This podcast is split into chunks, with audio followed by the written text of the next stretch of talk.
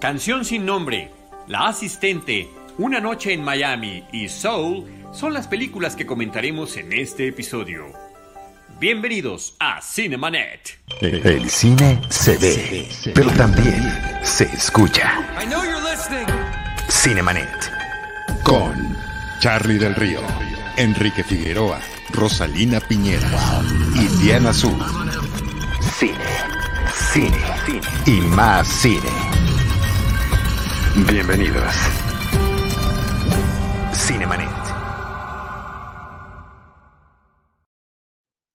¿Cómo están? Qué gusto recibirles. Esto es Cinemanet en vivo, Cinemanet en podcast, Cinemanet en YouTube. Yo soy Charlie del Río. Hoy me da muchísimo gusto darle la bienvenida a Enrique Figueroa Anaya. ¿Cómo estás, Enrique? Mi estimado Charlie, amigos de Cinemanet, eh, ahorita saludamos también a, a, todo el equipo. Muy bien, muy, muy gustoso de estar aquí otra vez hablando de cartelera. Eh, hablando de películas que tenemos un poco retrasadas del año pasado, pero creo que son muy buenas selecciones. Ahí vamos poniéndonos al corriente, sobre todo nosotros que estamos en la Ciudad de México, en la zona metropolitana, y que bueno, en este momento no hay cines, pero seguimos hablando de lo que tenemos en streaming. Rosalina Piñera, ¿cómo te va?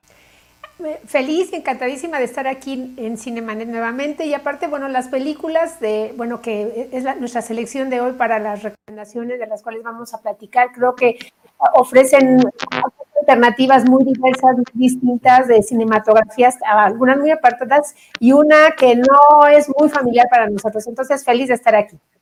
Muchas gracias. Y además de distintas plataformas, hablaremos de Disney Plus, de Amazon Prime Video y de Netflix también. Diana Su se integrará con nosotros en unos minutos más. Por lo pronto, agradecerles a todos acompañarnos y, por supuesto, Jaime Rosales de RH Media. Si no fuera por su apoyo, por su producción, pues esto no podría estar sucediendo. Ya llevamos pues desde marzo que, que, lo hacemos todo vía remota y para ello también creo que es importante señalar y subrayar, si nos están viendo a través de YouTube, hay una cosa que se llama Super Chat. Si quieren apoyarnos, ahí se pueden hacer aportaciones. Si quieren hacernos aportaciones a través del Super Chat, pues nosotros encantado de recibir. Y también, por otra parte, también para la producción de Jaime, que también es productor de Cinematempo, tenemos un Patreon en Cinematempo eh, que se llama patreon.com, diagonal cinematempo. Ahí también hay posibilidades de integrarse como colaborador, como productor. Hay diferentes formas de estar en contacto y de estarnos apoyando, además de nuestras redes sociales.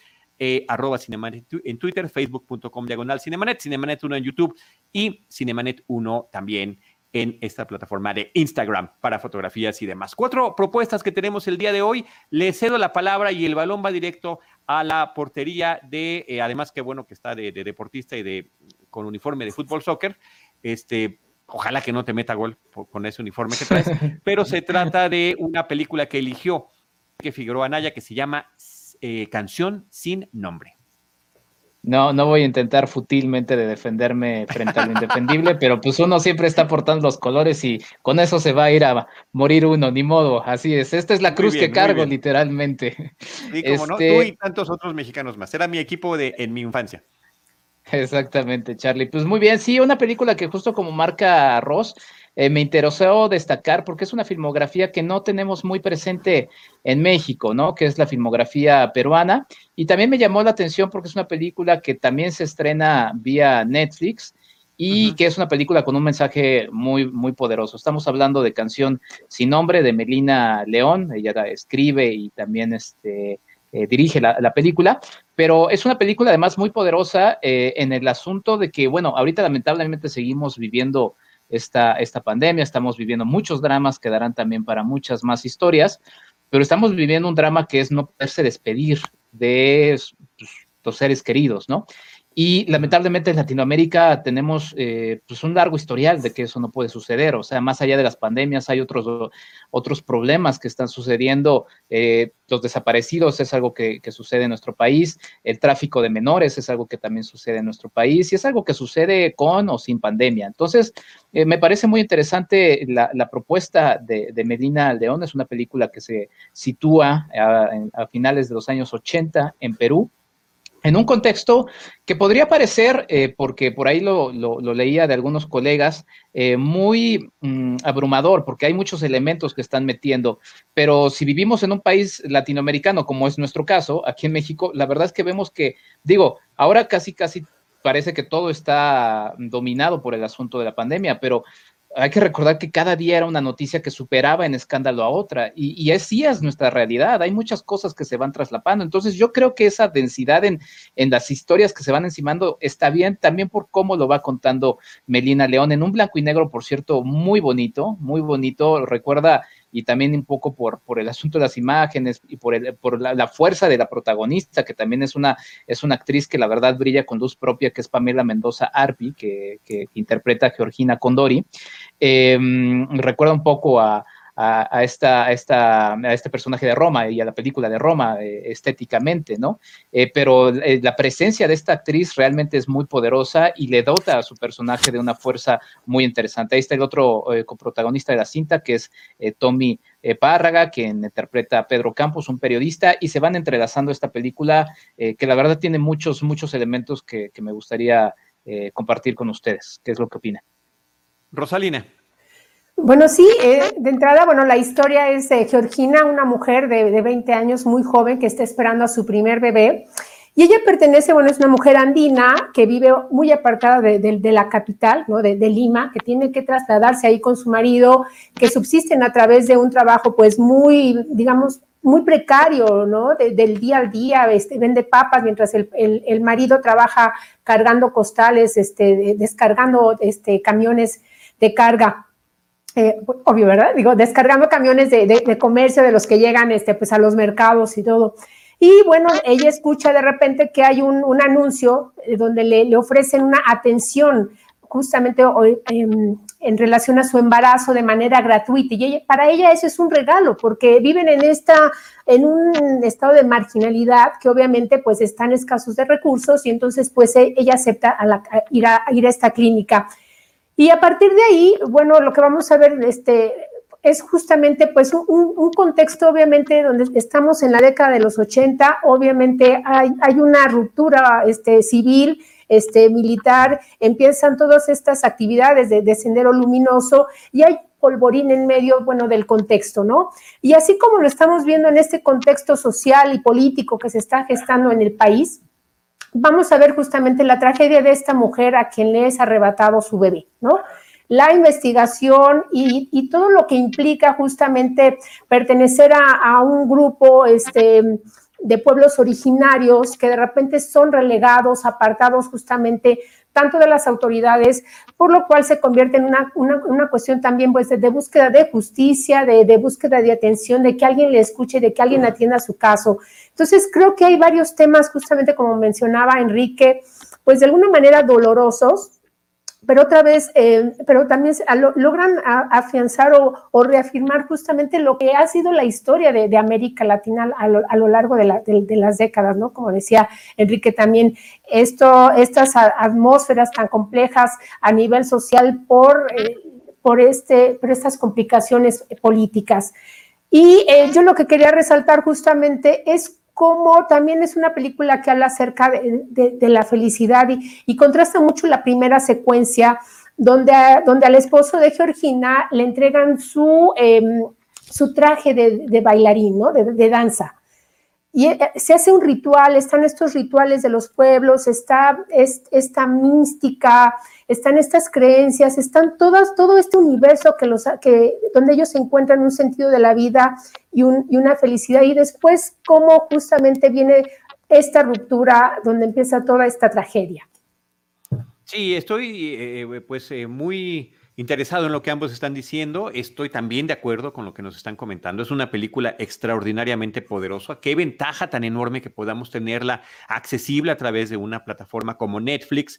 Canción sin nombre. Me parece que es además, y esto es tristemente lamentable, que podemos identificarnos como mexicanos por completo con todo lo que está sucediendo allí, con el tema de la inequidad, de la injusticia, del tráfico de personas, de la corrupción que también se retrata ahí, de la intolerancia, en fin, o sea, no hay un solo tema en el que no eh, podamos decir, no, con ese nosotros, no, no, todos, todos absolutamente. Eh, efectivamente, también destaco este trabajo en, blanco y negro, me, me, gustó muchísimo la fotografía, eh, siento que, al igual que Roma, tú diste la referencia, eh, eh, Enrique, además porque es una película muy reciente. Al igual que en Roma, ¿no? Empieza como, como muy lento el asunto, como que aparentemente no pasa nada, diablos, cuando te das cuenta, los 10 minutos ya está pasando todo. Es, es una cosa verdaderamente terrible y lo bien manejado que está a nivel narrativo, las historias paralelas que nos está presentando. Eh, el, el, asunto de esta mujer jovencita, además joven,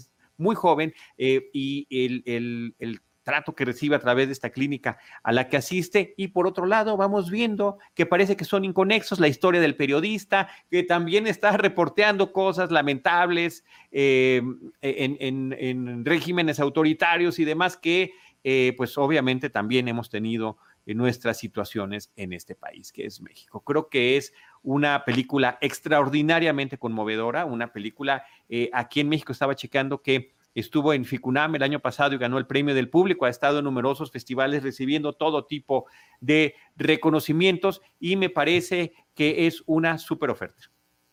Enrique. Sí, yo, yo quiero resaltar el uso, o más bien, el, el, pues sí, el uso de los sonidos, de las ausencias, ¿no? Porque eh, hay, hay, distintas ausencias, tanto sonora como en imagen, también hay muchas veces en las que se remarca sobre todo eh, el hogar de esta pareja eh, indígena que termina siendo un lugar aislado de todos, pasan todo el, la larga trayectoria que van, este, eh, que van eh, alejándose para ir al trabajo, y también la ausencia del personaje de la pareja masculina de, de, de, Georgina, que es, que es a propósito, no, no quiero revelar más, pero nos da justamente la, la, idea de la soledad de esta mujer, ¿no? Otra vez el peso de todo esto, inclusive hay una escena muy buena que es muy breve, que nos, da, que nos muestra el peso que él mismo le carga hacia ella, ¿no? O sea, todo el peso lo está cargando ella como mujer, como mujer indígena, con eso que también marcaba Ross, que resulta muy importante y muy duro, ¿no? La, la barrera del idioma, y estoy hablando del idioma español, porque...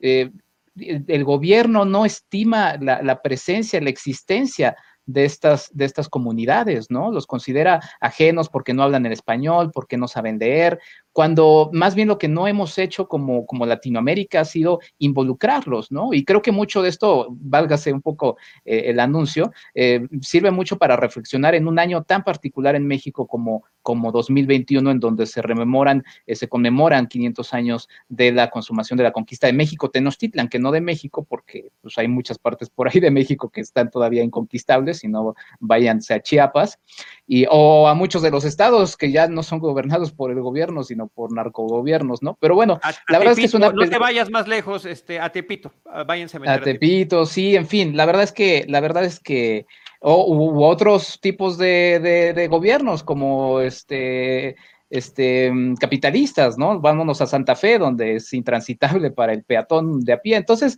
la verdad es que eh, es una película muy interesante, eh, muy poderosa, que nos hace también partícipes del dolor de esta mujer. O sea, en muchos momentos es muy desesperante y sí es, es desesper desgarradora y sí sientes esa desesperación y la verdad es que es un, es un, muy buen trabajo y pues vale la pena y qué bueno que está en Netflix eh, disponible y que nos hace también eh, revisar este... Ah, la música, la música también es muy buena sí. de, de Paucha eh, Pauchi Sasaki, una compositora experimental de Perú, también vale mucho la pena. Eh, por cierto, eh, el, idioma que ellos están hablando al principio de la película es quechua, que es el propio, y justamente esta es una barrera que se presentará eh, cuando están ante autoridades, ¿no? Ante eh, la lentitud y la dificultad, también esa dificultad que se presenta cuando quieren poner su denuncia, es prácticamente imposible con es el trato en las oficinas de gobierno que están teniendo, con la burocracia. Son muchos temas los que abarca la película, me parece que lo hace muy bien, me parece que las historias se entretejen correctamente, el papel del periodismo me parece que también queda muy bien reflejado y los riesgos de ejercer un periodismo responsable también están allí presentes en esta película que se llama Canción sin nombre. No sé si tengas algún último comentario, Rosalina. Sí, sí, claro. Quiero destacar obviamente que es el primer largometraje de Melina León y lo importante que es justamente este, esta, esta mirada. Estaba yo también pensando en, en, las otras películas que hemos tenido oportunidad de ver aquí en México, eh, de Perú, que es eh, sobre todo La Teta Asustada, que aquí se escuchó, este, creo que tuvo una exhibición este, más o menos este, de, al, de alcance eh, de Claudia Llosa en donde, eh, bueno, la teta asustada era una especie de, de estas eh, enfermedades como ficticias, ¿no? Que, que se, se, atribuyen a las, mujer, las mujeres este, que habían sufrido algún abuso sexual por parte de los militares o civiles durante toda esta revuelta que ha ocurrido o que ha sacudido a Perú. Y entonces son, son temas obviamente como muy, femeni muy femeninos, ¿no? Porque está esta mujer en un estado vulnerable, en un, en un embarazo avanzado, está esta mujer sola, como resalta Enrique, ¿no? Y de repente también enfrentada, digamos, en, en la capital a las autoridades y a un mundo que es muy aparte de, del, en el que ha crecido, hay, una, hay justamente una escena en donde se resalta el hecho de que ella no trae documentos, no es como si nosotros no trajéramos la, la credencial del INE y entonces como no, te, no tienes esa, no puedes, no puedes, eh, no existes, no puedes hacer tu, tu, trámite, no puedes hacer tu denuncia. Un, papel es justamente lo que les da a ellos identidad cuando ellos han aprendido o han vivido este, toda su vida con otro tipo de, de, de identidad en este sentido. Quiero destacar también, ahora que mencionó Enrique, el tema de la música, el título de la película y que es muy importante, eh, se llama Canción sin nombre. Hay una, cuando ella entra, que, que, va a buscar a esta clínica, ¿no? Donde, donde le van a llegar a... Esta es la directora, como ven, también es muy, muy joven. Eh, cuando esta, la protagonista Georgina va justamente a la clínica, hay unas niñas que están saltando la cuerda, ¿no? Pues estos juegos infantiles y ellas están cantando una canción infantil, ¿no? Al parecer muy inocente, pero en realidad no, porque justamente la letra, no les, no les quiero contar mucho, pero la letra dice mucho acerca del rol que, femenino, del rol en que, ha, en que se ha empujado o se ha obligado a la mujer. Y esa parte obviamente marca todo, porque, porque vamos a poder entender cuál es la situación, digamos, de esta, de Georgina en la familia, en, en su matrimonio, en el aspecto laboral, en el aspecto justamente de, de, de, verte esa soledad.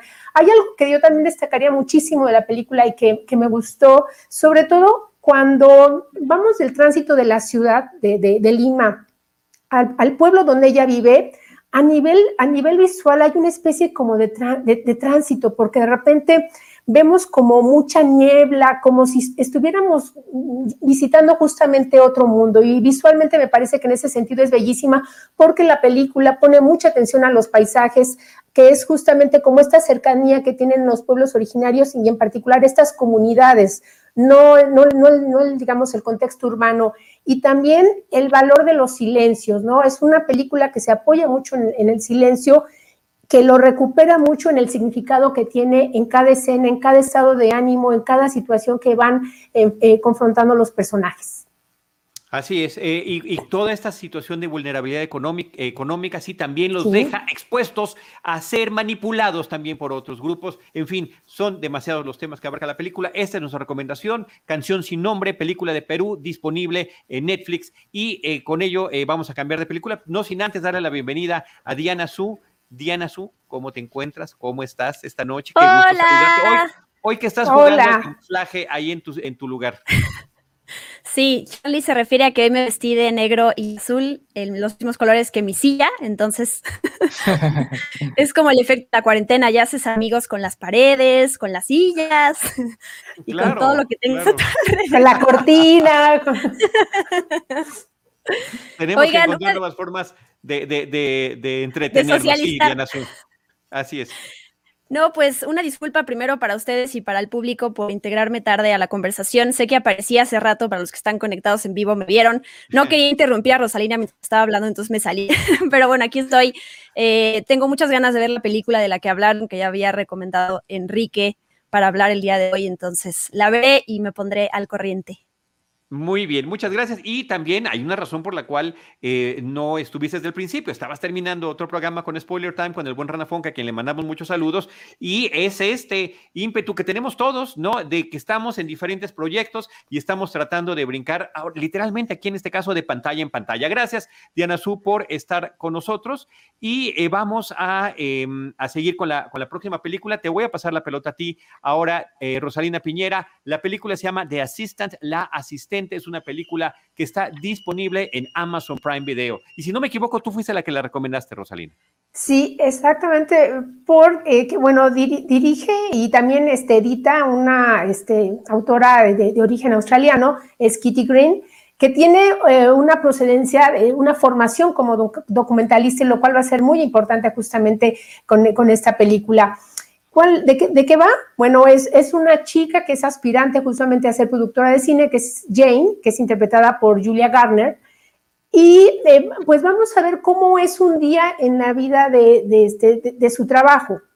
Eso, digamos, es aparentemente, porque a partir de eso y de, manera eh, muy sutil y de, casi permeándose ahí este, a cuentagotas, vamos a ir viendo cómo son estos ámbitos de, precariedad laboral, ¿no? De, cómo se ejerce la violencia justamente en el ámbito de, una oficina. Ella, pues, es la asistente de un importante productor de cine al que no, al que no vemos, que, que lo escuchamos pero que todo el tiempo de, alguna manera está omnipresente porque ella está estresada todo el tiempo. Vamos a ver de manera muy detallada cómo ella de repente tiene que llegar, este, salir de su casa incluso antes del amanecer, para, porque es la primera que llega a la oficina, la última que se va, y todas las tareas que le son asignadas. Algunas aparentemente muy normales, como, bueno, llevar la agenda del, jefe, a este, los correos, este, toda la correspondencia que llega, pero hay otras que de repente empiezan como a saltar, ¿no? Y este, digo, quiero eh, pasarle también este, obviamente la, palabra a todos para, para comentar que hay obviamente un punto sumamente este, importante en esta película, que es una entrevista que tiene ella con el, un jefe de recursos humanos, en donde se va a desatar justamente el tema central de esta película, que tiene que ver mucho con, con eh, la el abuso sistemático y el acoso este, laboral y, de género que se da en las oficinas. ¿Qué opinan, compañeros? Sistemático, un abuso sistemático y corporativo que me parece que, eh, creo que esa es la gran escena de la película, este encuentro con la persona de recursos humanos. Eh, pero también tampoco me gustaría que estemos espoleando la película. Hay que platicar también cómo se desarrolla, cómo nos la están presentando. No sé qué quieras comentar al respecto, Diana Su.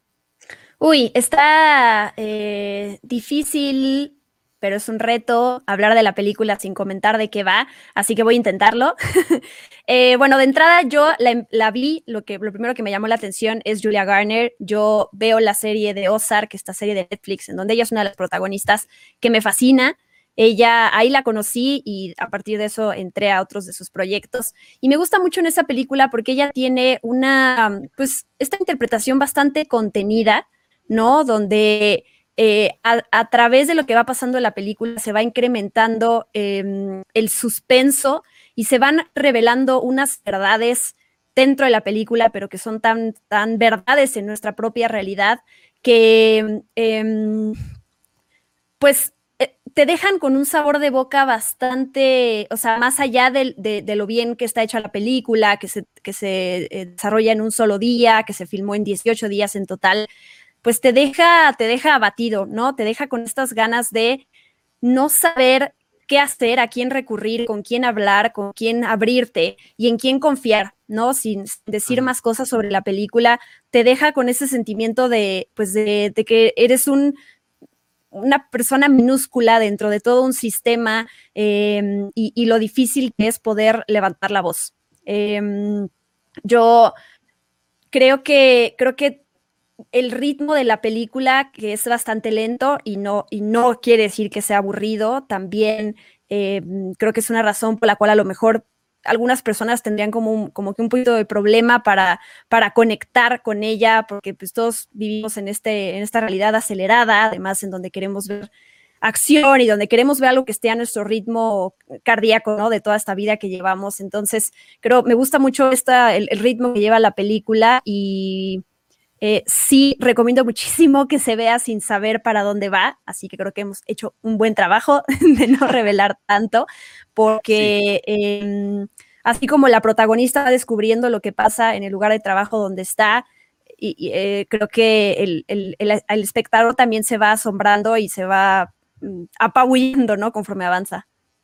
Sí, completamente. Fíjate que eh, yo también he empezado a ver recientemente la serie de Ozark. Me parece que su personaje en esa serie es, es fabuloso, pero es un antagonista que me parece eh, eh, bastante odioso, ¿no? Y porque lo hace muy bien, porque lo está trabajando muy bien. ¿Qué me cae mal de ese personaje? Me cae mal que sea alguien tan inteligente y que su inteligencia la aproveche para cosas que no son las apropiadas. Esa es la parte que me molesta de el personaje que ella tiene en la serie de Ozark. Apenas voy en la primera temporada, no te alarmes. Uy, no, te falta, Charlie, te falta. No te alarmes, pero esa es la impresión que me da. Y veo una transformación total con el personaje que nos está presentando aquí. Eh, antes de pasar la pelotita al, al futbolista, este, lo que quiero decir es que esta película nos presenta el entorno laboral que en tantas películas estadounidenses hemos visto, cómo se manejan las cosas en Estados Unidos, un poco el estilo del diablo viste a la moda, desprovista absolutamente de glamour porque si allá era la, ropa, las fotografías, las sesiones, las modelos, no, aquí no es nada.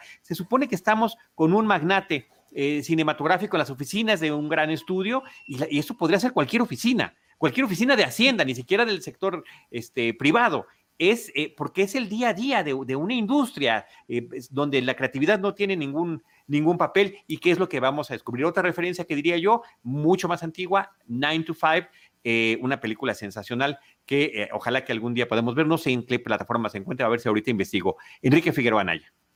Sí, pues este énfasis que, que, marcas, ¿no? En la precariedad este, laboral, sobre todo que hace mucho eco con lo que estamos viviendo ahora. hablaba Diana sobre esta eh, pues este acelere que, que, vivía el mundo, ¿no? Y que finalmente esta, esta situación eh, pues nos pone en una pausa muy, muy, muy importante. Y vemos tan solo en las redes cómo está esta situación, eh, sobre todo, por ejemplo, en esta industria, ¿no? Que es la creativa, que es la que se marca en la película, en donde muchos, muchos trabajos se han detenido, muchas cosas se han, han, pasado de largo, ¿no? Entonces, si bien obviamente el tema central de la película es el que ya mencionaron, eh, porque de hecho también hay otros, estos dos son los que aparecen en pantalla, son dos chicos que también son asistentes, inclusive ella viene siendo una especie como de asistente de ellos, ¿no? Eh, porque pues ella es la mujer, ¿no? Entonces, eh, e, es, es, es, muy difícil cómo se va presentando eso. Me gusta toda la presentación de la, de la película. Yo al principio, porque ahí voy anotando mis, mis apuntes, me parece muy, muy, muy curioso cómo ponía se levanta muy temprano, pero luego me puse a dudar y así lo ponía y yo, será, o será la noche, porque se tardaba en amanecer, o sea, la verdad es que se levantaba muy, muy temprano. Y, y, también estos silencios que también están presentes en la película, hay mucho, mucho silencio que nos marca la soledad de este personaje. También es una película que pasa a ser un poco estresante igual también porque nos volvemos, o sea, vemos el estrés del, pobre personaje, todas las situaciones en las que la van eh, metiendo Obviamente también el tema eh, pues de la humillación, que eso también pues, lamentablemente eh, va más allá también del asunto de género y me refiero a esta humillación laboral de, una, de un sistema también otra vez este, capitalista, ¿no? En donde, por ejemplo, escuchaba hace, unos, hace, hace unas, uh, unas horas justamente eh, toda esta generación de chicos que se están graduando, ¿no? que por la imposibilidad de, de, de, emplearse inmediatamente podría ser una generación perdida, porque ya cuando pueda volver un poco todo a, moverse un poco como está, esa es una generación que ya no va a ser requerida, va a ser requerida la que se, se gradúe después. Entonces, es muy interesante todo este planteamiento que va marcando eh, Kitty Green con esta película, que la verdad es, es, está, es muy interesante. Sí, es un gran trabajo de, de, de, de Julia Garner, porque ella termina cargando eh, con gran parte de la película. Y pues nada, queda, queda también un poco la reflexión de si, de si los trabajos, de trabajo como ella, ¿no? Porque ella hace mucho de cosas que ya ahorita se están solucionando a nivel este tecnológico, ¿no? Hay asistentes, hay administradores en línea, hay muchas cosas que finalmente de ella igual ya no tendrán que ir dependiendo. Entonces el drama se acentúa más con una situación como, como la que vivimos. La verdad es que es una película eh, muy entretenida, eh, dura hora y media, la verdad también es que en su narrativa termina termina siendo muy, muy ágil, eso también se, se agradece, y es una película que la verdad vale, vale mucho la pena echarle un ojo. Sí, el, retrato de esta cultura corporativa estadounidense, donde eh, eh, si tú entras a trabajar en una empresa, te tienes que fregar con los peores trabajos eh, durante los primeros meses, ¿no? Donde te obligan a, llevar el café, a limpiar. Por cierto, que no todo lo hace de la mejor manera. Cuando yo vi que estaba lavando los trastecitos, dije, caray, este, no, no siento que estén bien lavados. Cuando tira la basura, no se para. O sea, ese tipo de detalles que a mí como que me hacen clic, porque además lo estamos viendo, de repente hay como un eco pareciera que estamos viendo un documental, o sea, de repente no sabemos, al principio no sabemos ni siquiera en qué tipo de oficina está trabajando, cuál es exactamente el tipo de trabajo que desempeña, y esta figura autoritaria tremenda, eh, que, que, será este magnate de la industria eh, prácticamente anónimo y que únicamente conocemos por las reacciones de la gente, sus subalternos, ¿no? La forma en la que reaccionan ante la situación, hacia dónde está, qué hace, qué no hizo, qué vio, quién le llama creo que está muy bien construida en ese sentido. Y ese papel de esos dos asistentes que están un poquito por arriba de ella, dictándole términos, bueno, me parece que es brutal. y, y, destacar también la presencia de Matthew McFadden, que él es eh, el, hombre de recursos humanos de esta escena que mencionamos hace rato importante y que hemos visto en una serie también muy interesante de HBO que se llama eh, Succession, ¿no? Eh, que de alguna forma también pues tiene temas que están muy, muy vinculados con este. no sé si tengan algo, que alguien quiere algo más que decir sobre esto. Yo quiero agregar este, algo que, me parece que es como este, este sentimiento, este ánimo que, deja la película, y es el hecho de que cuando estamos viendo como esta jornada, de repente eh, inquieta pensar cómo se ha normalizado justamente, ¿no? Este tipo como, como de abusos, ¿no? Que, que se vea normal que ella tenga que soportar este, la llamada de la esposa grosera del jefe, por ejemplo, ¿no? Y cómo a los empleados se les va arrebatando de alguna manera eh, un poco como de esta, de, su autoestima, de su seguridad, de esta sensación de poder justamente, porque la, la, máquina está tan, digamos, organizada para, para, que eso suceda, que se ha normalizado y eso me parece que, que ha sido inquietante. Yo no sé si a lo mejor eh, hace 10 hace años de repente seríamos como tan sensibles a, a todos estos temas que, que estamos observando ahora, ¿no? Yo también quiero, añadir algo No, perdón, perdón. Te interrumpí.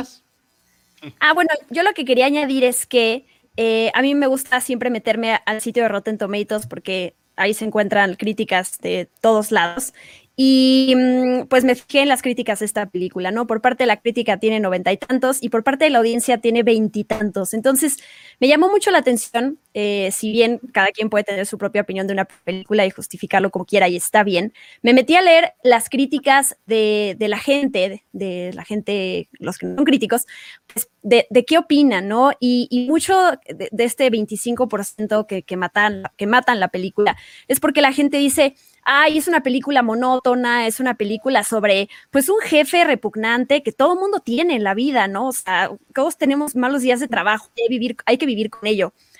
Y a mí esto me, me, me enerva, me enoja muchísimo, porque si bien no, me, no debo de juzgar lo que la gente opina de una película, cada quien tiene la libertad, no me, me, impresiona que no se esté tomando en cuenta el tema que justo hay detrás de la monotonía, lo que uno podría llamar eh, pues ir a un día de trabajo y lo que la protagonista va descubriendo que conforma ese lugar de trabajo y las personas que están ahí es aterrador y que la gente em, no se sienta lo suficientemente como incómoda a partir de esto y, solo se fije en, bueno, todos tenemos malos días de trabajo, todos tenemos, la mayoría tenemos estos trabajos aburridos en donde solo hay que cumplir y regresar a casa, o tenemos que lidiar con la gente horrible del trabajo que nos trata mal y nos pide cosas este, eh, más allá de, lo, de nuestro sueldo y nos explotan. Me parece aterrador porque es un gran, no voy a decir, no voy a generalizar, pero es un gran reflejo de, de nuestra sociedad y porque hay muchas cosas que no han cambiado y porque justo no se notan estas cosas o no se les dan el, pues el espacio suficiente. Entonces me enoja muchísimo leer esto.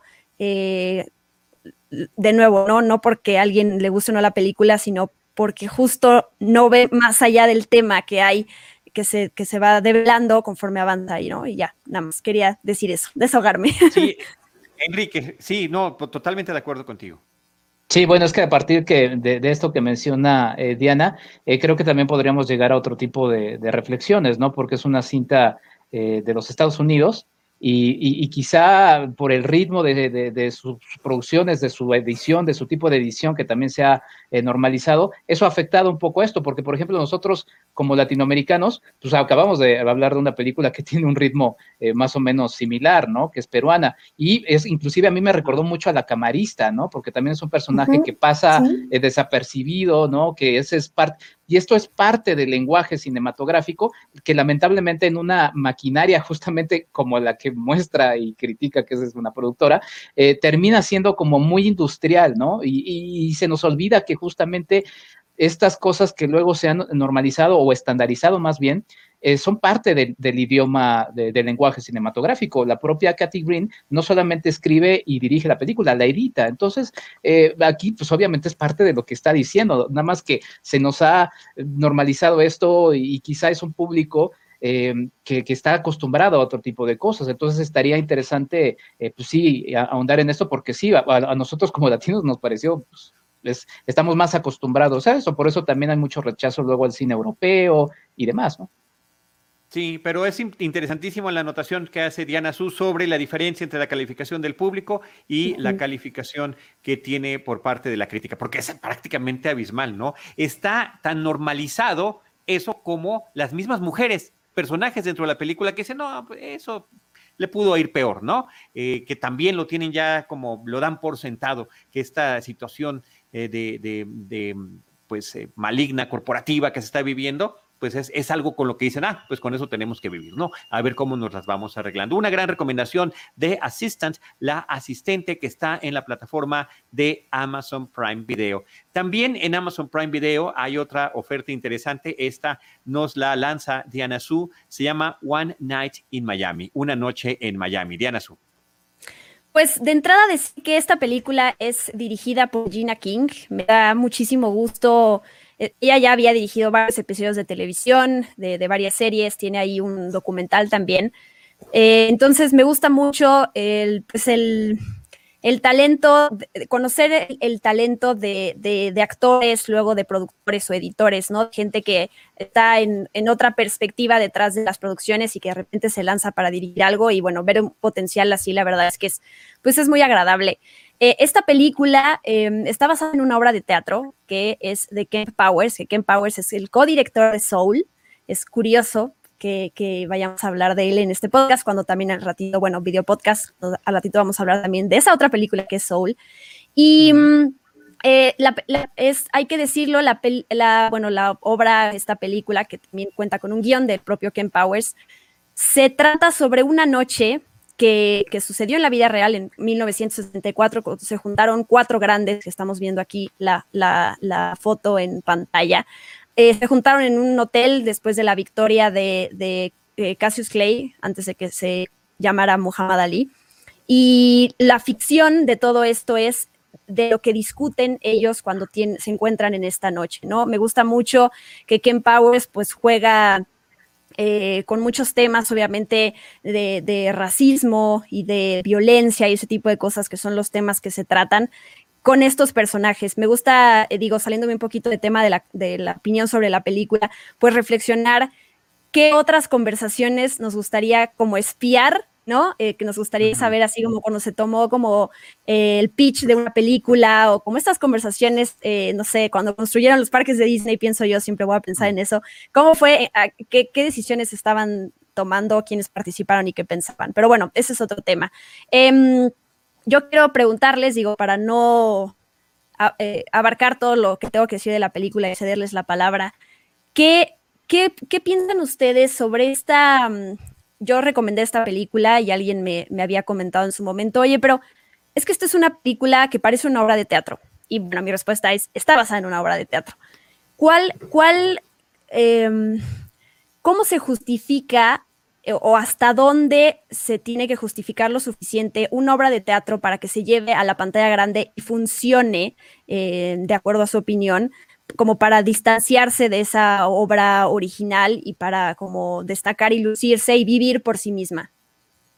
Es muy difícil. Yo creo que estás haciendo la pregunta del millón de dólares. Estamos hablando de una obra demasiado reciente que a pesar de ciertos eh, elementos cinematográficos que trata de incorporar la directora, como el prólogo, que me parece que es sensacional porque estamos conociendo a cada uno de los personajes en situaciones que a pesar del gran éxito con el que están gozando, finalmente terminan siendo víctimas. Me parece que ese arranque es interesantísimo. Es gente afroamericanos encumbrados en diferentes posiciones de política, del deporte, de la música, del entretenimiento, que a pesar de eso se encuentran en una situación adversa. ¿Y después qué sucede cuando se encuentran y se saludan? Y creo que ahí es donde e, efectivamente, aunque no sepas que haya estado basado en una de teatro, lo notas cuando ves que es diálogo, diálogo, diálogo, diálogo, diálogo en una sola locación. Es cuando ahí, ¿no?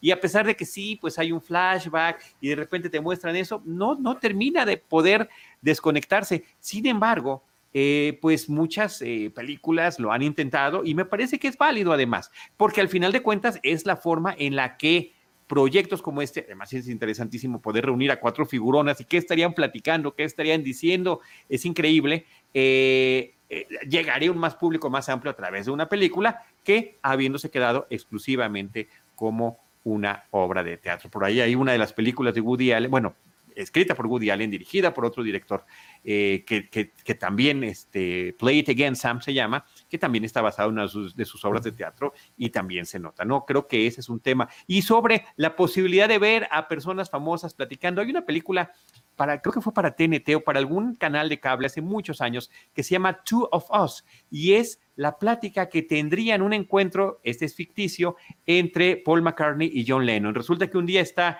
eh, Paul McCartney visitando Nueva York y dice, ay, pues qué tal si le caigo a John ahí en su departamento en el Dakota Building. Y le cae una noche muy afortunada para la, para la narración de la película en que Yoko Ono no estaba en ese momento, ¿no? Entonces ellos se la pasan platicando, pues, por qué se juntaron, cómo se... Y es justamente la noche además en la que eh, el productor de Saturday Night Live dice, tengo aquí un billete, un, cheque por 10 mil dólares, si los Beatles se reúnen, yo les doy este dinero, porque pues era una época en la que se hablaba de la posibilidad de que se reúnan, y dice, ¿qué tal si les caemos de pura broma, no? Este, ahí está Nathan Quinn. Eh, eh, como, uno de los personajes, muy divertida la película, creo que está por ahí perdida, habrá que, habrá que encontrarla, pero nos, nos remite a este tipo de encuentros. Lo interesante de esta otra es que eh, ahí es anecdótica en el caso de Two of Us. En el caso de Una Noche en Miami, me parece que el tema es político. Es, y además, eh, en un momento como el que está viviendo Estados Unidos y el mundo entero, pero particularmente con el movimiento Black Lives Matter y demás. Por supuesto, ver también otra vez, vamos a utilizar la palabra, sistemáticamente la sociedad está acostumbrada a, trabajar y a manifestarse de esta forma, inclusive con, la gente que es bien recibida, aparentemente por eh, eh, gente de, de, posiciones e ideologías distintas, como cuando el jugador de fútbol americano, Jim Brown, va a visitar a una persona que lo manda a llamar y que lo recibe, lo aplaude hasta cierto momento en que se marca una diferencia abismal y brutal. Entonces, eh, espero haber respondido a tu pregunta. Gracias por la recomendación. Es una película que disfruté mucho y una película que nos invita a decir, híjoles, acaba la película y quiero poner la de Mohamed Ali con Will Smith y quiero poner la de Spike Lee eh, sobre Malcolm X, ¿no? Como que puedes nutrirla. Si bien diría Enrique, hay que leer los libros y documentarnos, sí, pero también la forma en la que la ficción cinematográfica trata los temas de realidad, de repente también lo pueden hacer muy atractivos. Enrique.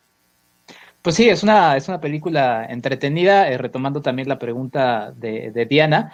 Eh, yo creo que podríamos hacer este, un programa específico del tema, porque finalmente estamos hablando de, de, distintas artes, ¿no? El teatro tiene su propio, su propio lenguaje y el cine tiene su propio, su propio lenguaje, tan claro como el asunto de, de la edición.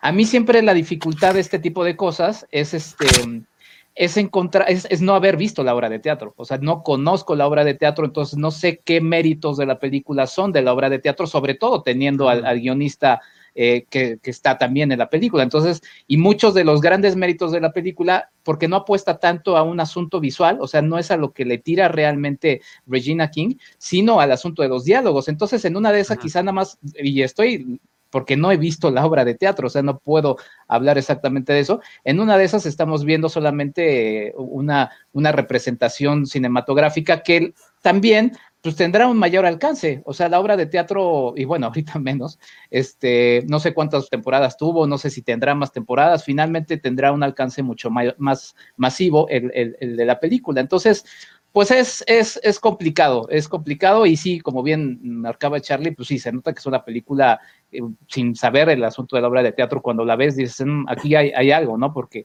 hay mucho cuidado y hay un manejo ahí en el asunto de, del espacio físico, que es esta, esta recámara, que pues prácticamente diríamos que es la misma de la película, ¿no?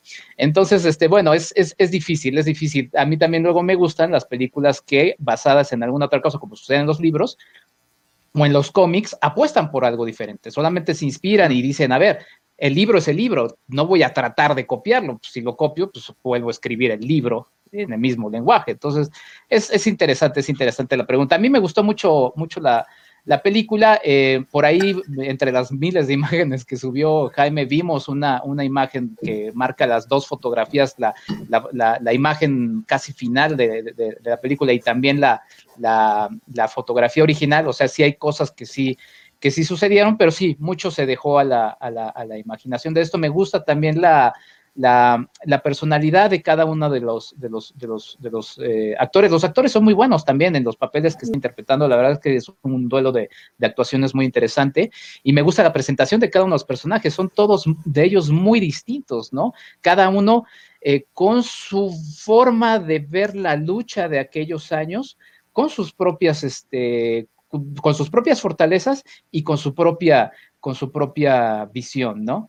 Eh, los cuatro personajes son muy, este, son muy, muy conocidos. Yo no conocía también al, jugador de la, de la NFL, que es este Jim Brown, pero bueno, Sam Cooke y Mohamed Ali, obviamente que en este caso sí es Cassius Clay, porque bueno, ahí no, no, no daremos un spoiler alert, este, y, y, y Malcolm X, ¿no? Que, que también, pues sí, es una película, como también mencionaba Charlie, que se inserta en un momento importantísimo en la historia pues, en la historia, pero que a mí me dejó una sensación, este, digo, no es un spoiler porque todos sabemos qué pasó con los cuatro personajes, ¿no?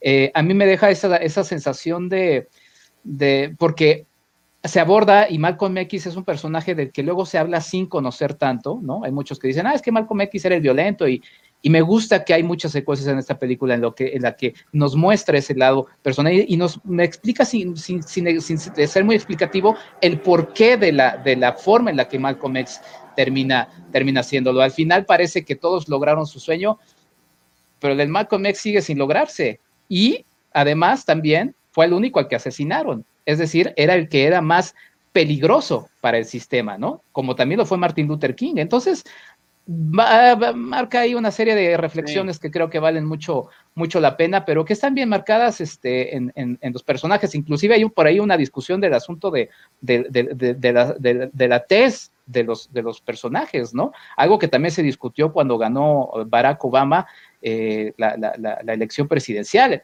Y, y, cosas que parecen un poco feas de, tomar en cuenta, pero que, por ejemplo, la película que sigue sí lo toma en cuenta y también lo toma en cuenta en su estética, ¿no? Entonces creo que es de la que hablaremos, me refiero. Entonces la verdad es que pues, fue una película muy, muy entretenida.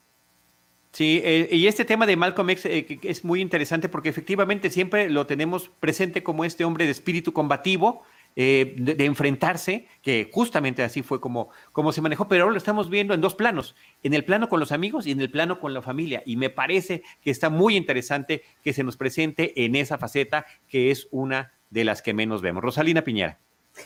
Bueno, de esta película, eh, para agregar un poco a, lo que han mencionado, eh, yo resaltaría sobre todo la vigencia del tema, ¿no?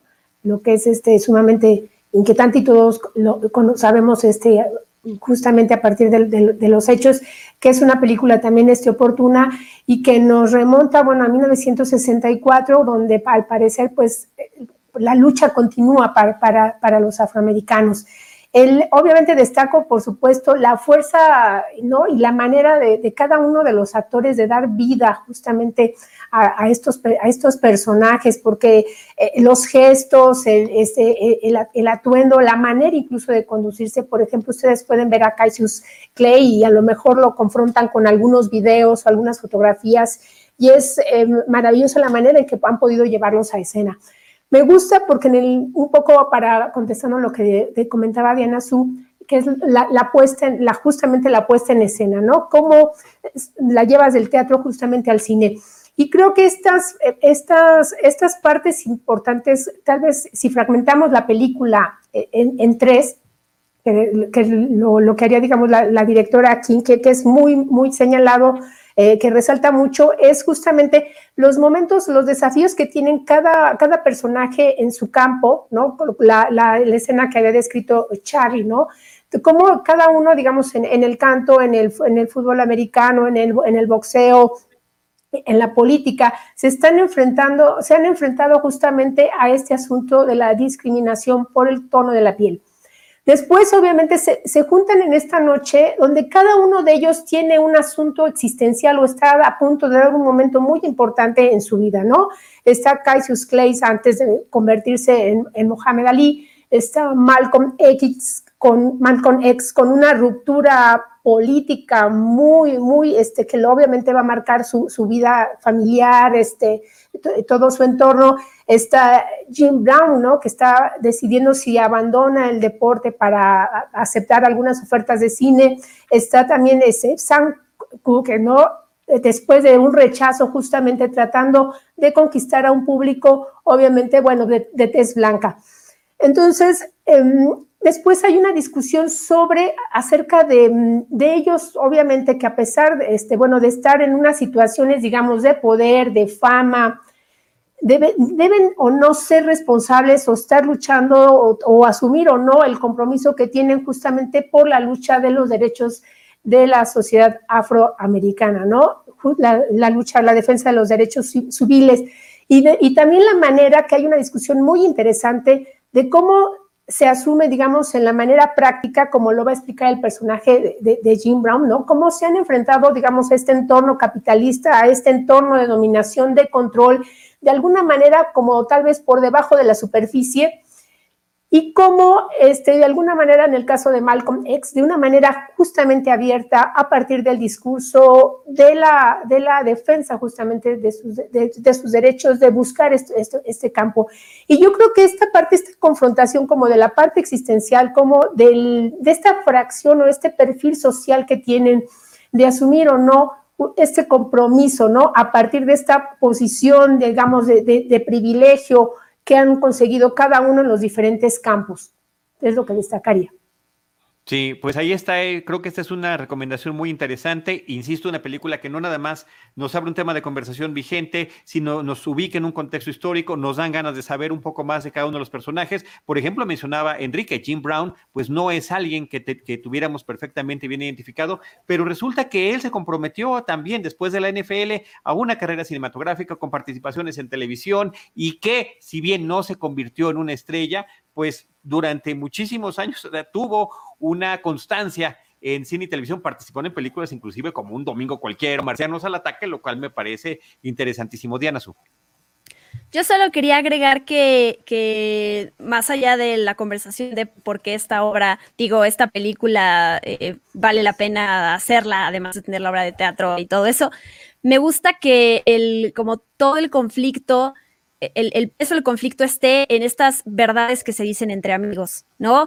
Eh, estando en un lugar cerrado, que muchas películas de thriller, muchas de suspenso, de, de, terror, pueden aprovechar el espacio como para crear justo esta atmósfera de claustrofobia y, y, y, y utilizar eso para crear esta ambientación. Aquí, pues no vamos por ese lado y entonces la tensión está en de estos amigos que si bien tratan sobre todo temas políticos, el hecho de que sean amigos que están diciendo verdades, ¿no? Que están diciendo qué estás uh -huh. haciendo con tu vida, este, está siendo incongruente o no, ese tipo de cosas, la verdad es que es, es, es disfrutable y quiero rápidamente recomendar otra película que está en Netflix, a menos de que, eh, no sé si ya la vieron o no, pero la de eh, Marraine's Black Bottom, esta película, la última película de Chadwick Boseman antes de fallecer, donde sale Viola Davis, que también se desarrolla en un solo lugar, en un estudio de grabación, y también se tratan temas eh, eh, similares a los de eh, One Night in Miami, pero bueno, que, que, vale la pena y que les recomiendo. Gracias. Ah, también está basada en una obra de teatro. Ok. Enrique. Rápido, rápido, que en un ejercicio de tolerancia y de empatía necesario en tiempos en los que los, los, los, los humores este, políticos andan crispados y donde si dice alguien algo se enoja el otro y entonces ya te empiezan a insultar y todo eso, justo en esto que dice Diana de cómo se resuelven estas verdades duras, hay muchas cosas muy duras que se dicen los personajes entre sí, al final lo que, lo que marca todo es principio, un principio de, civiliz de civilidad y, y, su amistad, o sea, de que yo te voy a decir esto, pero no te estoy, no te estoy mentando la, la, madre, ¿no? O sea, te estoy diciendo lo que creo genuinamente y te lo estoy desarrollando y tú también me puedes regresar y yo también acepto uh -huh. la misma crítica. La verdad es que ese ejercicio es muy necesario para eh, ir reflexionando y para y, y resulta creo que parte de la gran riqueza de esta película. Bueno, fíjate, nada más trasladándolo a nosotros cuatro, creo que cada uno de nosotros se aproxima al fenómeno cinematográfico y televisivo desde diferente manera y finalmente podemos tener este tipo de conversaciones, lo cual me parece que es valiosísimo. Esa parte me encanta de la película, donde cada uno dice, es que yo, oye, tú eres muy este, ligerito, ¿no? Con tus cancioncitas, a ver, espérame yo he logrado esto, esto y esto de esta manera. Oye, ¿y tú que ganaste ahora deberías hacer esta cosa un momento? A mí me ha costado, ¿no? Cada quien ha tenido que luchar desde diferente, desde su propia trinchera, de distinta manera, ante una misma circunstancia, y reunirnos me parece que es un fantástico acierto. Sumándome, como Diana Su, a las recomendaciones similares, también con Viola Davis, está la película Fences, que también tuvo hace un par de años algunas nominaciones a los premios Oscar, también es con Denzel Washington, eh, pensando en esta conexión con Malcolm X, y también, qué, qué rapidez la de, nuestro productor para sacar la imagen y también basada en una obra de teatro y spoiler alert, también se nota. Muy bien, pues... Eh, y yo rápido quiero decir algo, esa,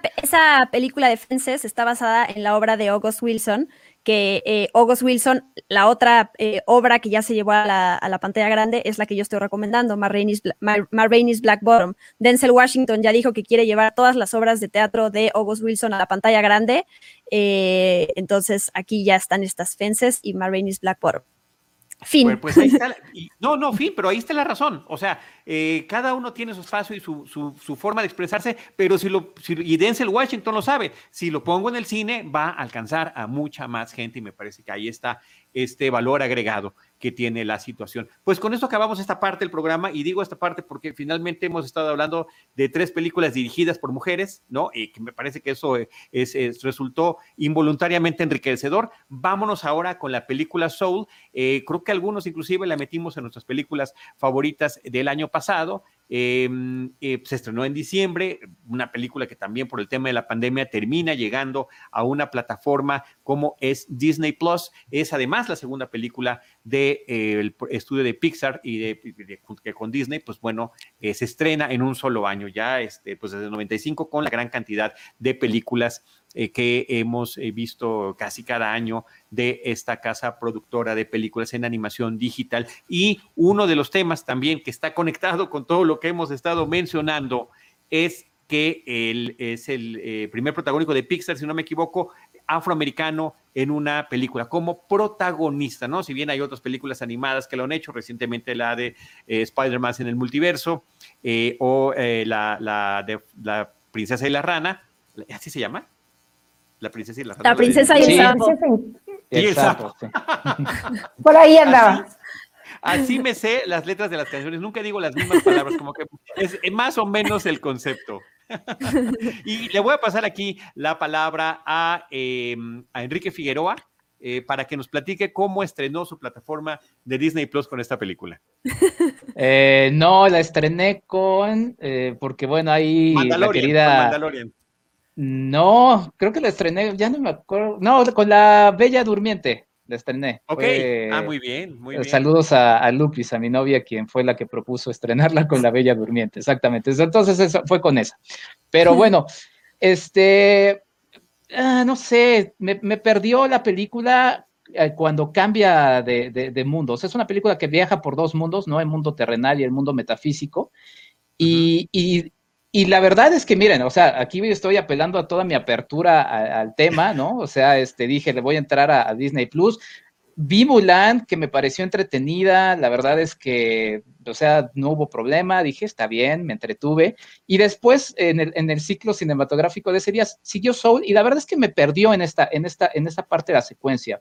Es una película que va arrancando con un tema mm, sencillo, que nos va eh, llevando de la mano y que luego retoma hacia, hacia la parte final, pero aquí empieza a lanzarte una serie de elementos que pueden hasta llegar a, perder, ¿no?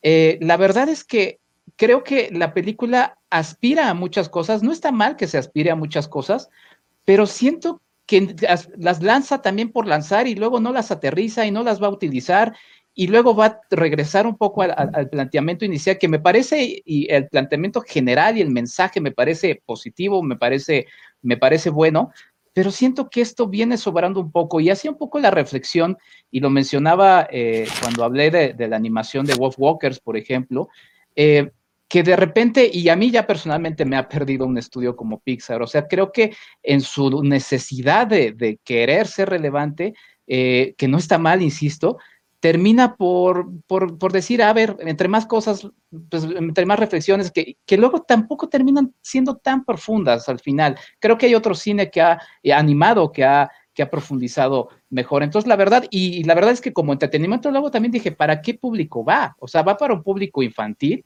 Si es para un público infantil, ya me perdió en esta secuencia totalmente, ¿no? Y si es para un público adulto, me deja deseando un poquito más hacia el final, que ya ahorita lo retomaremos.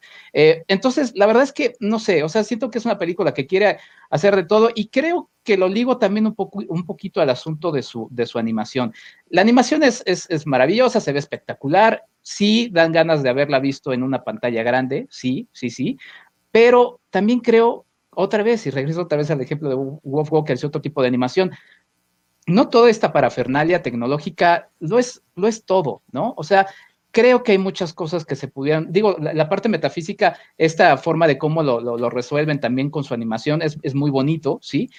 Pero creo que se va perdiendo mucho en esta necesidad que creo que ya debe de ir dejando un poco, un poco Pixar y lo reflexionaba un poco con algunos textos y, y audios que he estado escuchando de gente que luego dice, no, es que por ejemplo, las que menos me gustan de Pixar son Cars o El Gran Dinosaurio, ¿no?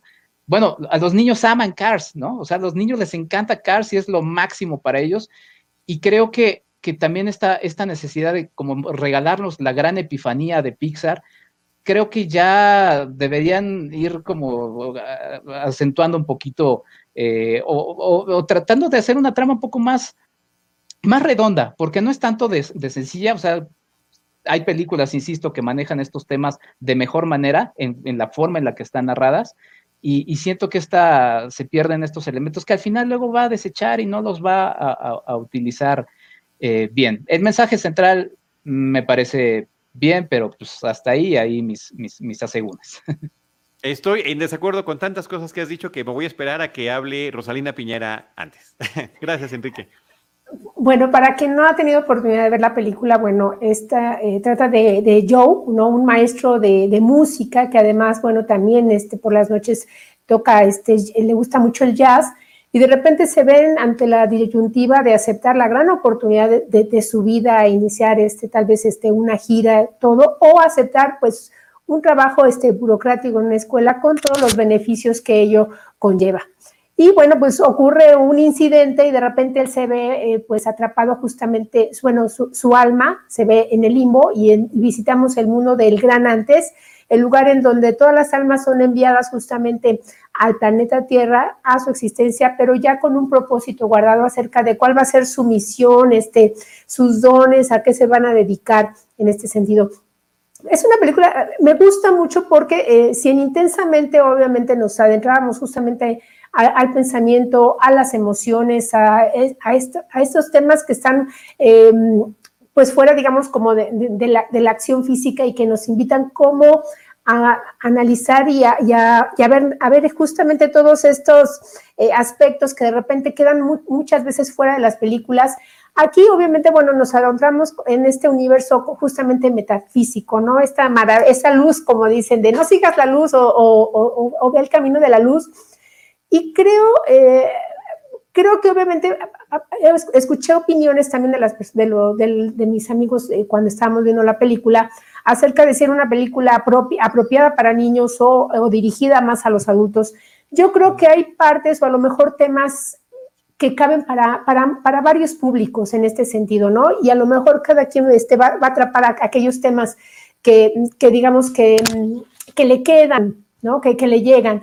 Y creo que hablarles a los niños acerca de cuál es el, su propósito en la vida, su sentido, de que ellos tienen un don, de que, que están aquí justamente con una habilidad que los hace especiales y los hace únicos, me parece como muy, muy hermoso. Tal vez eh, en este sentido no sea, tal, no, no sea muy novedoso, pero la, la, manera de presentarnos y hablarnos de este plano de las almas, de este, de este limbo, ¿no? Este, no terrenal, pues me parece como sumamente atractivo. Yo también recuerdo que cuando vi este Toy Story 3, me conmovió mucho esta secuencia en donde los muñecos están ya justamente en un momento crucial, donde están en peligro y ellos empiezan a reflexionar acerca de la muerte. Digo, la muerte es un tema que, bueno, hemos visto en otras películas dirigidas al público infantil a partir, bueno, del duelo, de la pérdida de un ser querido, pero el hecho de enfrentarte a el tema de tu propia muerte me parecía como uf, un, paso así como de, conciencia, ¿no? de análisis y de reflexión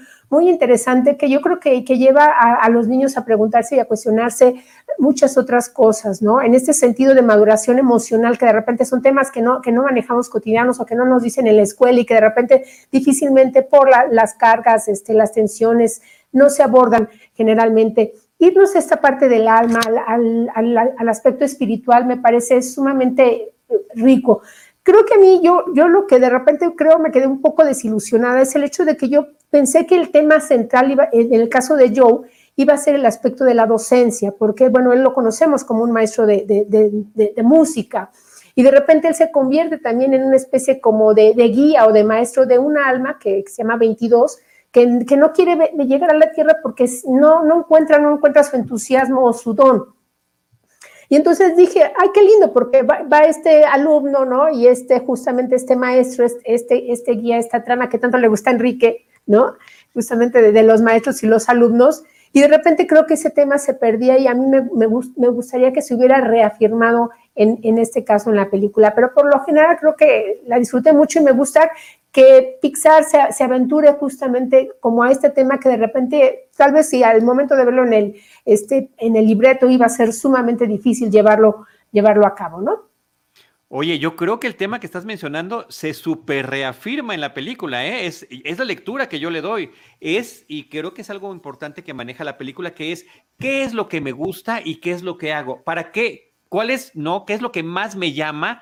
Pero qué es lo que, es, lo que hago correctamente, que no necesariamente mm. terminamos haciendo eso en la vida, ¿no? Entonces él tenía esta aspiración de convertirse en un músico, interpretando y demás, pero pues vemos que su don justamente es el de ser un guía.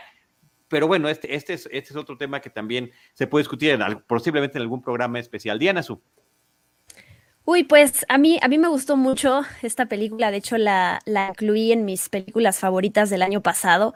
Creo que si bien no, no me parece una película perfecta, eh, no, hay, hay, muchas cosas que de hecho eh, o, me parecen un poco incongruentes o que no se explican, esto, esto que te enseñan que en este lugar de las almas eh, a cada quien le toca una personalidad diferente, pero me digo, sé que no hay espacio en la película para explicar, bueno, y por qué a ti te hicieron Em, neurótico y al otro le tocó ser amable, ¿no? Como que me hubiera, eh, creo que es un tema muy profundo y me hubiera gustado que lo tocara, pero bueno, no iba para allá la película.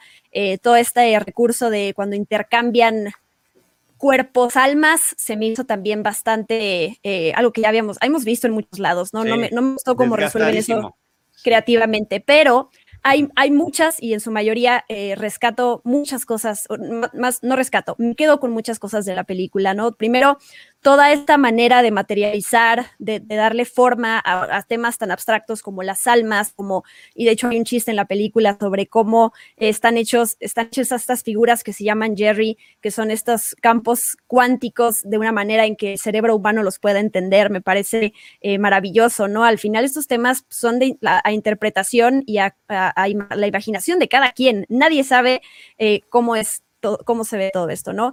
Este, esos momentos en la película de las almas perdidas me, pareció, me parece una joya, ¿no? Cómo, cómo te muestran estas personas que la vida real y que todos hemos llegado a esos momentos en donde no vemos la luz al final del túnel, en donde no, ya, o sea, no hay, no hay cosa que nos motive para salir de la cama, eh, estamos hartos del trabajo o de la gente o de nosotros mismos, me parece brillante. Em, esta, esta reflexión de que en la película como tal no hay un villano eh, como, otro personaje, ¿no? Tenemos a este Terry, o no sé si ya confundí los nombres, Jerry Terry, que es el que está contando estas almas que no, que se, la cuenta no le sale, ¿no? Que al final no es un villano, solo está haciendo su trabajo, pero que, el villano entonces va, va por otro lado, va, va como este conflicto interno de qué quiero ser, qué soy, qué me gusta, hasta dónde he llegado, todo este tipo de preguntas también me, parece una cosa... Em, pues brillante.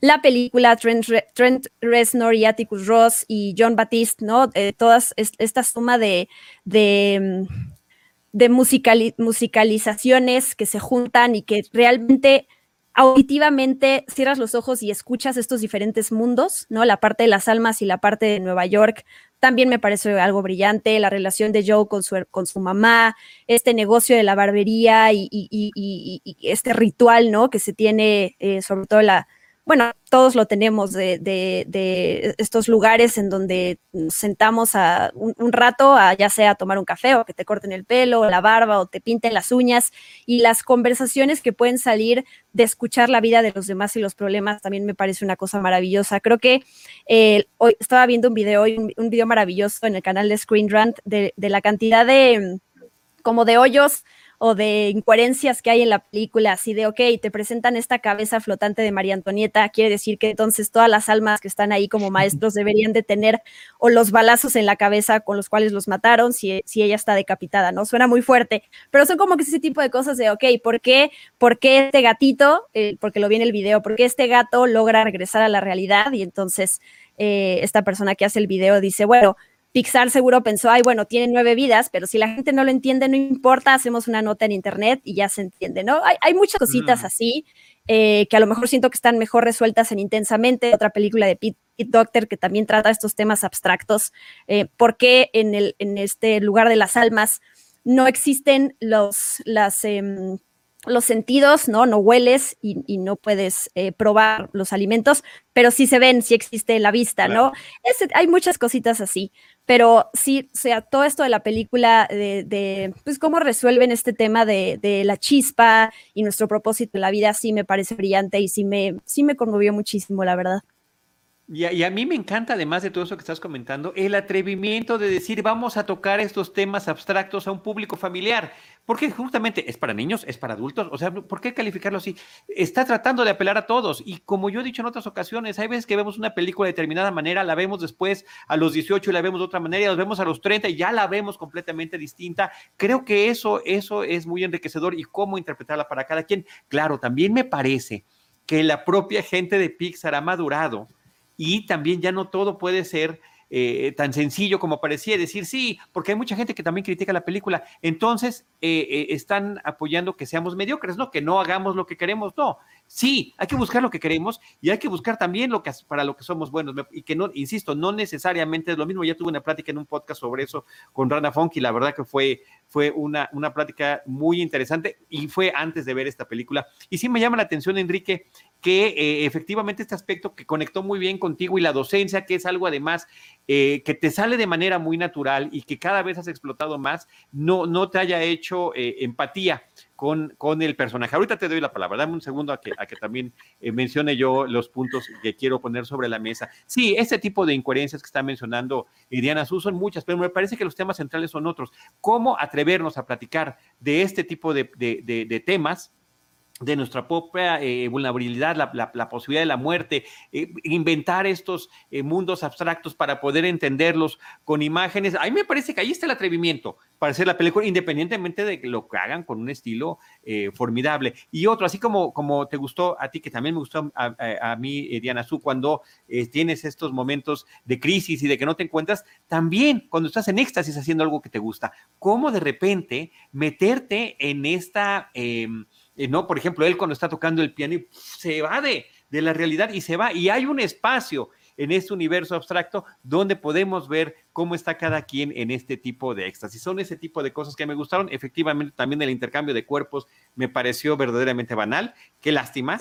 Eh, pero como otras cosas eh, tan sencillas, ¿no? Como estar sentado en una tarde con un poco de viento y unas hojas cayendo y resulta que ese es uno de los momentos importantísimos de la película, ¿no? Y este descubrimiento de vocación, esa plática de la barbería es sensacional. Eh, por ejemplo, cuando el, barbero le dice, pues yo quería hacer tal cosa, pero ahora soy esto, ah, entonces debe ser infeliz. No, resulta que soy muy feliz haciendo esto que hago. Son un montón de reflexiones que me parece que están padrísimas para el diálogo personal, para el diálogo familiar y que eh, eh, me resultan eh, muy enriquecedoras. También está en mis películas favoritas del año pasado, en, el top 10 sí llegó a estar, a pesar de las partes, pues que no nos pudieron haber embonado tanto Eh, eh, y, una última recomendación antes de pasarle la palabra a Enrique, nuestro amigo, mi amigo eh, Eric Montenegro, acaba de hacer dos programas sensacionales sobre soul.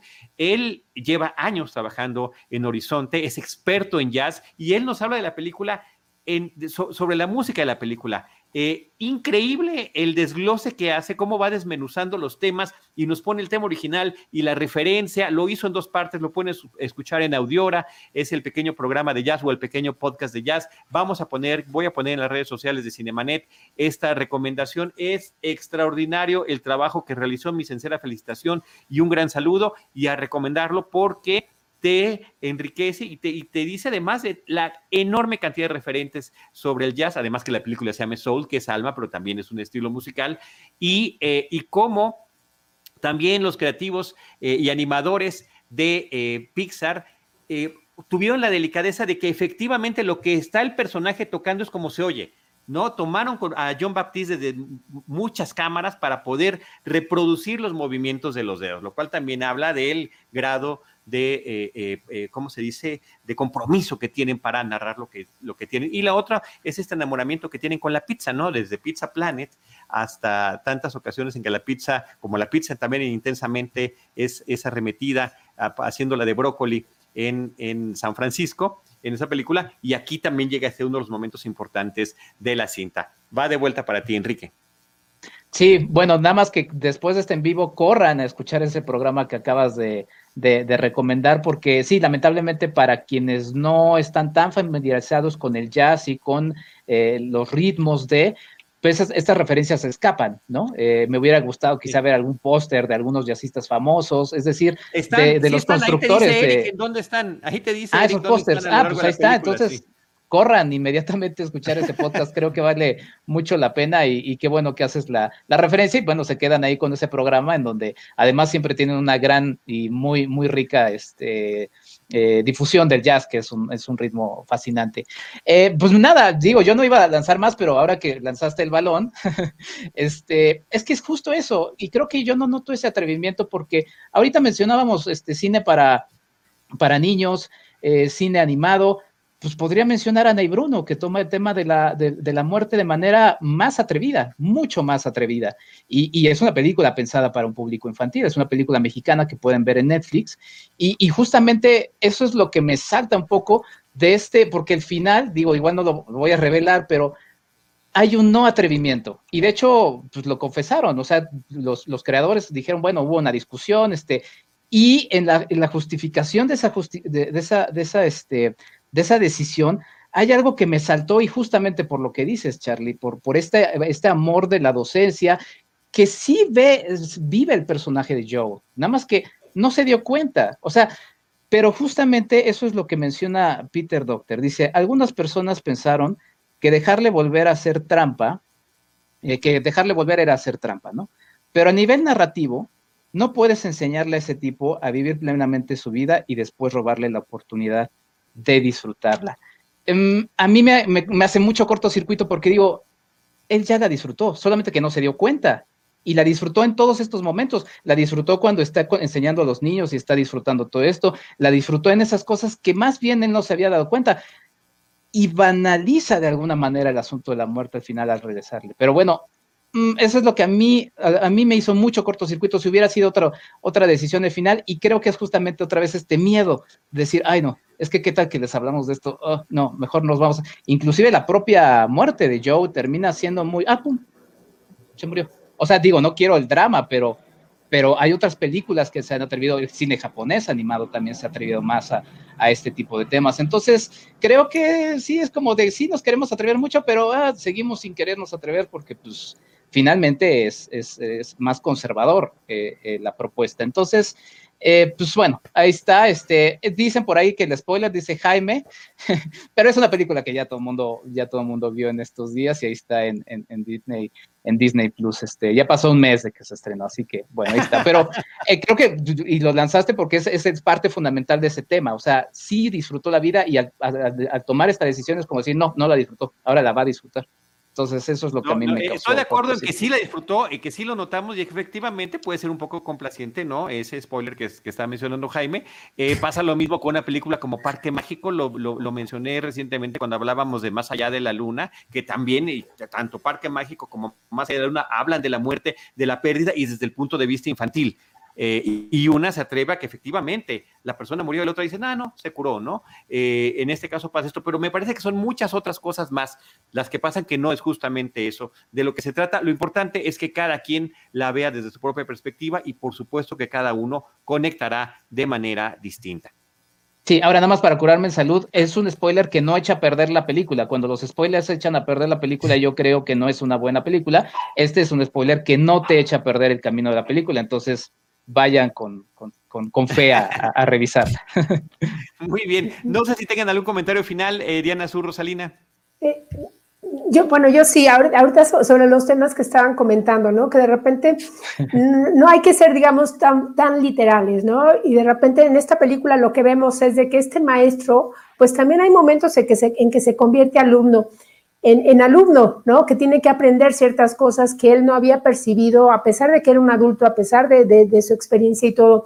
Algo que me gusta mucho también es quitar un poco la, presión es- social, ¿no? La presión de, de- del éxito, de, triunfar, de, cumplir este, como a lo mejor este, este sueño que te va a hacer realmente este, vivir a plenitud, que, que muchas veces es, es- es lo que, es, el- es lo, que lo, que tenemos marcado. Y eso es lo que me gusta mucho del personaje de- del alma de, de, de 22, justamente que, que su propósito es vivir, ¿no?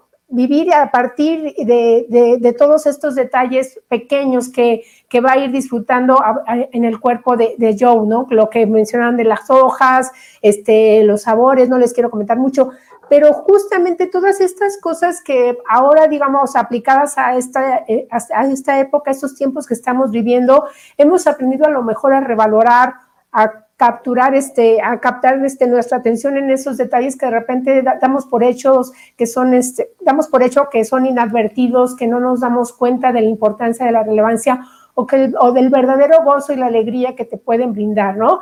Creo que a partir de cuentas no es solamente tener como a lo mejor este propósito, ¿no? sino como esta existencia de, de cada minuto. Y creo que ahí, bueno, abarca este tema existencial de la película. Y resaltar que qué bueno que lo dijo Diana Su, este momento en donde las almas se oscurecen justamente porque llega pues la tristeza, la melancolía, estos círculos en donde no haya salida y creo que esa parte sí también se retrata muy bien. Sí, sí, no, creo que, creo que ahí está el valor de la película cuando te arroja todo este tipo de reflexiones y quieres, quieres saber más al respecto, ¿no? Inclusive, eh, eh, el haber vivido es haber tenido todo lo bueno y también lo malo. A final de cuentas, todo cuenta. Eh, me acuerdo Claro. mucho el inicio de, el inicio de Annie Hall, que- de, donde Woody Allen está haciendo un, eh, un stand-up ante la cámara y dice las dos viejitas que se están quejando, oye, en este restaurante la comida es horrible, sí, y además las porciones muy pequeñas, ¿no? Y así es la vida, de repente pasa muy rápido, eh, no todo lo que pasó es lo bueno y de repente se acabó y al final hay que, hay que aprovechar y disfrutar cada momento. Muchos saludos a Nancy Herrera, de verdad que siempre está al pendiente de nosotros. Te agradecemos, Nancy, que, que nos veas, que nos escuchas, que nos leas y participes con nosotros en redes sociales. Dice, nos queda claro que no le gustó Soul a Enrique. A mí sí, y me hizo eco de mi trabajo como docente. Saludos. Pues muchas gracias, Nancy. Gracias a todos. Eh, gracias, Enrique. Gracias, Diana Su. Gracias, Rosalina. No sé si quieres decir sus redes sociales y ya nos despedimos. Diana. Bien. Oh, yo estaba siendo caballerosa y cediéndole la palabra a Ross, pero ok, Ah, voy yo. Eh, eh, a mí me encuentran como arroba guion bajo Diana Su en Instagram y en Twitter, ahí encuentran mis demás eh, contenidos. Y bueno, quiero recomendar mi podcast Experimento 626, que así lo encuentran en diferentes plataformas, Spotify, Apple, Google, bla, bla, bla, porque ahí de hecho, eh, ah, bueno, hablo de temas que tienen que ver con Disney y ya hice un episodio dedicado a Soul, donde bueno, para aportar algo más que no se habló en este programa, porque la verdad estuvo padre la plática, pues también hablo de los easter eggs, la cantidad de easter eggs de otras películas de Pixar que hay, el, el, el, el- la camionetita de Pizza Planeta y esas cosas que siempre buscamos los fans, ahí están. Y pues nada, que si lo quieren escuchar, lo busquen ahí en, en sus plataformas favoritas de podcast. Muy bien, muchas gracias. Y también, también el trabajo que estás haciendo hablando de Disney, por ejemplo, con estos análisis que estás haciendo sobre WandaVision episodio por episodio, así que están muy padres. Creo que es otra recomendación muy, muy clara. Eh, eh, arroba guion bajo Diana Su en Twitter y a partir de ahí ya se pueden conectar al universo de cosas que está haciendo Diana Su. Rosalina me encuentran en el Twitter como arroba rospinera con doble S y estamos ahorita trabajando en un proyecto muy lindo que ustedes pueden encontrar en YouTube que se llama Cine Números hacemos este, varias listas acerca, este, bueno, temáticas sobre el cine. Ustedes nos pueden aportar sus sugerencias, este, opiniones que Lisa les gustaría ver ahí y les agradezco que nos hayan acompañado en este programa de Cinemanet. Gracias, Rosalina, y felicidades por ese proyecto. También a través de Cinemanet estamos eh, eh, retuiteando y comentando lo que, estás haciendo con estas listas que además están en video y son muy enriquecedoras. Muchísimas gracias. Enrique Figueroa pues muchas gracias a todos, muchas gracias a quienes nos estuvieron siguiendo también